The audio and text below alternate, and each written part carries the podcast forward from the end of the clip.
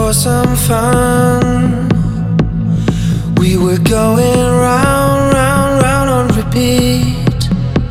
Always dreaming, finding that feeling.